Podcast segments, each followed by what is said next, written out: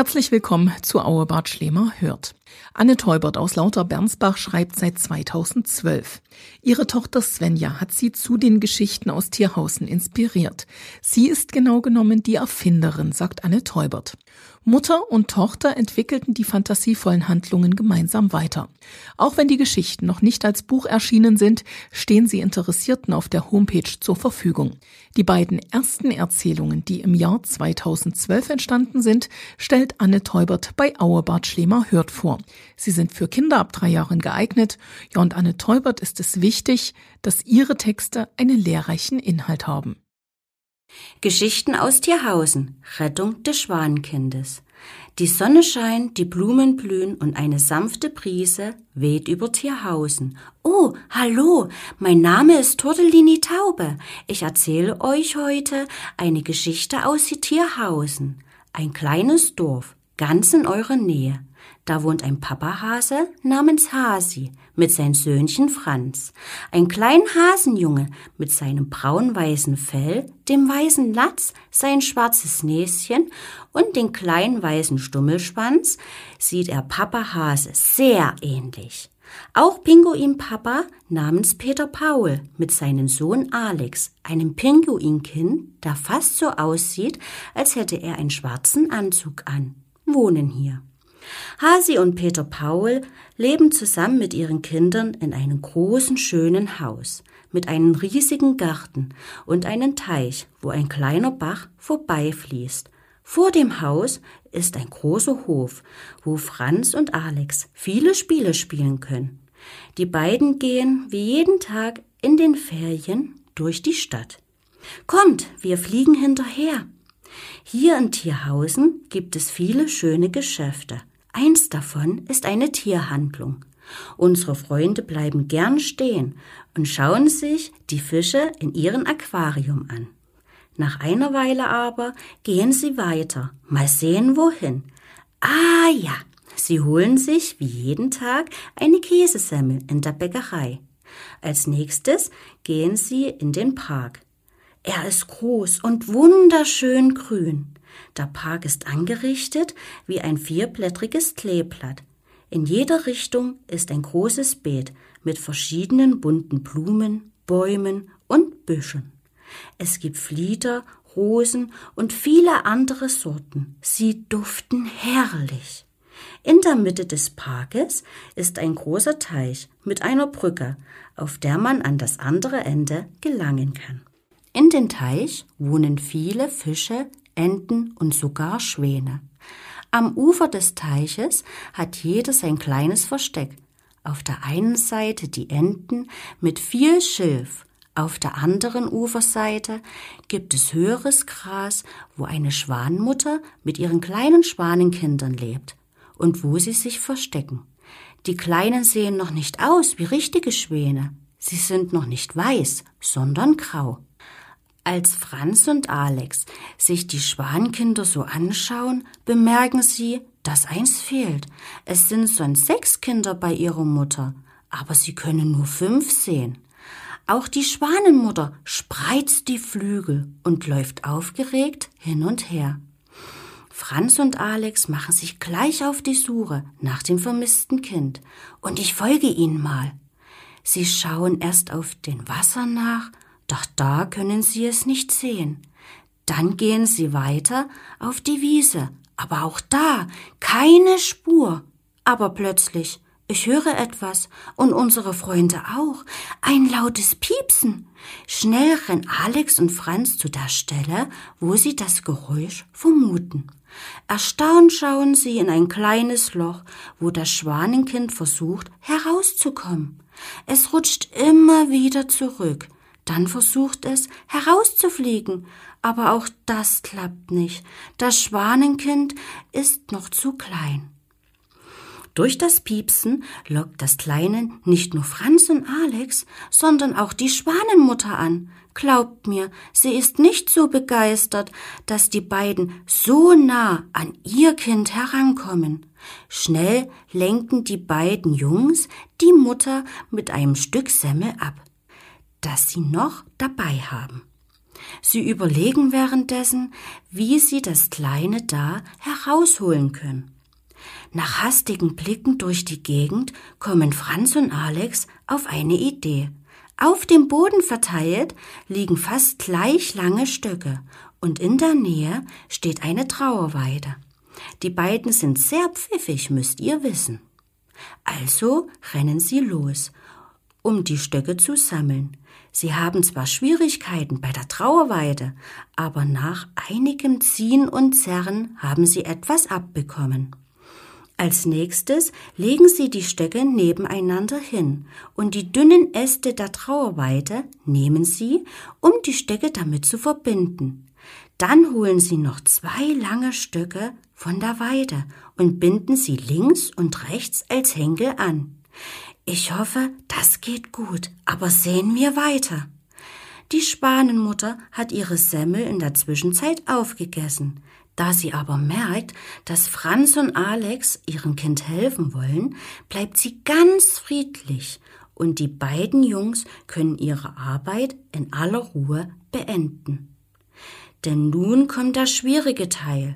Sie müssen das Gestell in das Loch lassen und das Schwanenkind muss sich darauf setzen.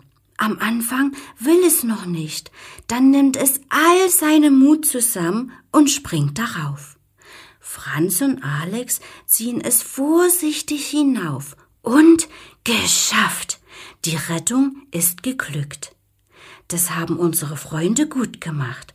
Sie jubeln und klatschen. Nach diesem spannenden Abenteuer gehen Franz und Alex wieder nach Hause, um diese tolle Geschichte ihren Vätern zu erzählen. Peter Paul und Hasi sind von der Arbeit zurück. Sie arbeiten gleich in der Nähe von ihrem Haus, in einer Schreinerei. Alle erzählen von den Tag heute und was sie so erlebt haben. Vor allem von den spannenden Abenteuern mit dem Spanenkind. Als es Zeit ist, versammeln sie sich alle in der Küche und richten den Tisch zum Essen an. Die Väter der beiden sind so stolz auf Franz und Alex, dass sie als Belohnung eine Extraportion Nachtisch bekommen. Dabei hören sie den örtlichen Radiosender Tierhausen FM und den lustigen Moderator Achim Affe. Alle lachen gern über seine Witze und singen bei ihren Lieblingsliedern mit. Als sie fertig sind, räumen die Väter ab und die Kinder gehen ins Bad, um sich bettfertig zu machen. Mann, war das ein spannender Tag und eine tolle Geschichte. Ich hoffe, euch hat sie auch gefallen. So, ich werde jetzt auch schlafen gehen und hoffe, wir sehen uns bald wieder. Tschüss, euer Tortellini Taube. Ein Tag im Freibad. Guten Morgen, ihr Lieben. Mann, ihr seid aber schon früh da. Hier ist wieder Tortellini Taube und willkommen in Tierhausen. Die Sonne scheint über Tierhausen. Puh, ist das heute heiß. Alex und Franz wachen langsam auf. Sie schlagen die Augen auf und sehen, dass schönes Wetter ist. Beide springen sie aus ihrem Bett, ziehen sich rasch an und rennen in die Küche, wo Papa Peter Paul und Papa Hasi schon das Frühstück zubereiten. Sie hören gerade Radio, als Achim Affe eine Sondermeldung durchgibt. Heute in Tierhausen. Schönes Wetter und Temperaturen bis zu 35 Grad im Schatten. Alex und Franz schauen sich freudestrahlend an und jubeln los. Heute gehen wir ins Freibad, heute gehen wir ins Freibad. Gute Idee, Jungs, sagt Hasi. Aber ich und Peter Paul müssen gleich zur Arbeit. Bitte räumt noch alles weg und macht eure Betten. Nach einer halben Stunde ist alles erledigt und die beiden gehen los. Als sie aus dem Haus kommen, treffen sie Luisa die Kuh und Lissy die Katze. Sie wohnen gleich ein Haus neben den beiden und sind die besten Freunde von Alex und Franz. Lissy ist eine sehr hübsche Katze. Sie hat ein getigertes Fell, grüne Augen, eine weiße Stupsnase und einen weißen Latz. Die Vorderpfoten sehen aus, als hätte sie Halbschuhe an, und die Hinterpfoten sehen aus wie Stiefel. Luisa die Kuh hat ein lila-weiß gestreiftes Fell mit schwarzen Augen. Sie fragen, wo Franz und Alex hinwollen. Und als sie sagen, wir gehen ins Freibad, gehen Lissy und Luisa schnell ins Haus und holen auch ihre Badesachen. Gemeinsam gehen sie los. Am Eingang wartet schon Ralf Robbe, der Bademeister, auf sie. Alle gehen gleich auf die große Wiese, wo sie ihre Decken ausbreiten und sich badefertig machen. Das Freibad hat auch einen schönen Spielplatz für die kleinen Badegäste und gleich daneben eine Rutsche. Ein Klettergerüst und eine Schaukel gibt es auch. In der Nähe ist ein Volleyballplatz und zwei Tischtennisplatten. Im Freibad gibt es ein großes Becken für Schwimmer und ein kleines Becken für die, die noch nicht so gut schwimmen können. In den kleinen Becken gibt es noch eine Rutsche für mehr Badespaß. Ein Imbiss ist auch vorhanden, wo die Gäste sich leckere Eissorten aussuchen können und Würstchen für den kleinen Hunger. Alex, Franz und Luisa ziehen schnell ihre Sachen aus und laufen zum Wasser. Alle wollen gleich ins große Becken außer Lissy. Sie geht allein und sogar ein bisschen traurig ins kleine Becken. Ja, aber was hat sie denn, unsere Lissy? Auch Luisa merkt gleich, dass Lissy nicht so fröhlich wie sonst ist und geht zu ihr. Als Luisa fragt, was mit ihr los ist, da seufzt Lissy etwas schüchtern. Ich kann ja gar nicht schwimmen. Luisa findet das gar nicht schlimm und läuft los, um Ralf Robbe zu holen. Ralf sagt, wenn man nicht schwimmen kann, ist das nicht schlimm. Man kann es in jedem Alter lernen. Ich übe mit dir und bald hast du den Bogen raus. Sie laufen zum Rand des Beckens, wo Lissy gerade noch stehen kann, und so beginnen sie mit der ersten Übungsstunde. Ralf sagt, Erst mit den Armen vor und zurück und dann mit den Beinen wie ein Frosch schwimmen. Sie üben eine ganze Weile. Am Anfang hat Lissy noch große Schwierigkeiten, die Arme und Beine in richtiger Reihenfolge zu bewegen.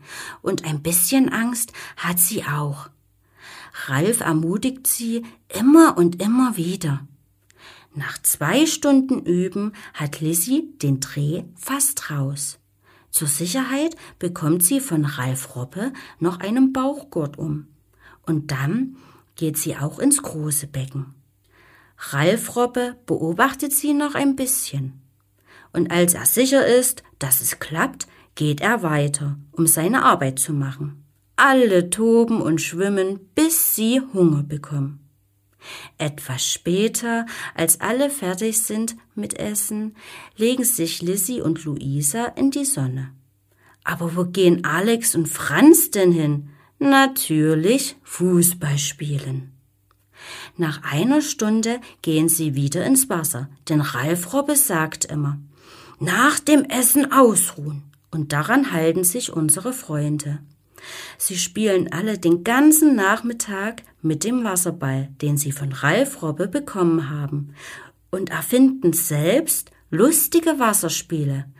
Ach, ist der Tag nicht schön? Doch plötzlich hören sie einen Hilfeschrei.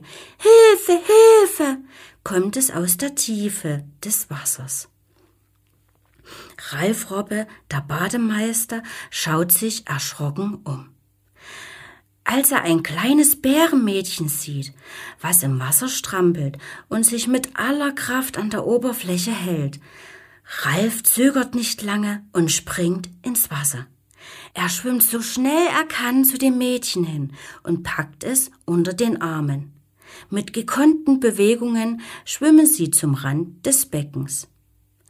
Es ist ein kleines Bärenmädchen namens Paula. Sie zittert am ganzen Bärenfell. Ralf und die anderen helfen der kleinen Paula aus dem Wasser. Schnell kocht Ralf eine heiße Tasse Tee. Und nun beginnt Paula zu erzählen. Ich, ich bin mit meiner Luftmatratze im Wasser geschwommen. Schluchzt sie und beginnt zu weinen, als ein paar große Jungs kamen und mich ins tiefe Wasser zogen. Ich kann ja noch nicht so gut schwimmen, also habe ich versucht, wieder ins flache Wasser zu kommen. Dann, dann bin ich, bin ich von meiner Matratze gefallen und habe um Hilfe gerufen, sagt sie traurig. Als Ralf das hört, lässt er sich von Paula die Jungs zeigen. Dann geht er zu ihnen hin und sie müssen das Bad verlassen. Richtig so. Denn wer rücksichtslos ist, hat im Freibad nichts zu suchen. Vorher aber sagt Ralf noch ein paar strenge Worte und gibt ihnen Badeverbot für den Sommer. Weil es nun langsam Abend wird, packen sie alle ein und gehen. Als sie nun zu Hause ankommen, sind Peter, Paul und Hasi damit fertig, den Tisch für das Abendbrot zu decken. Alle erzählen wieder, wie ihr Tag war, und Alex und Franz erzählen die spannende Geschichte von Paula, die fast ertrank, und von Lissy, die das Schwimmen gelernt hat. So schnell vergeht die Zeit. Wir sind schon am Ende unserer Geschichte. Ich hoffe, wir sehen uns bald wieder. Tschüss, euer Tortellini Taube.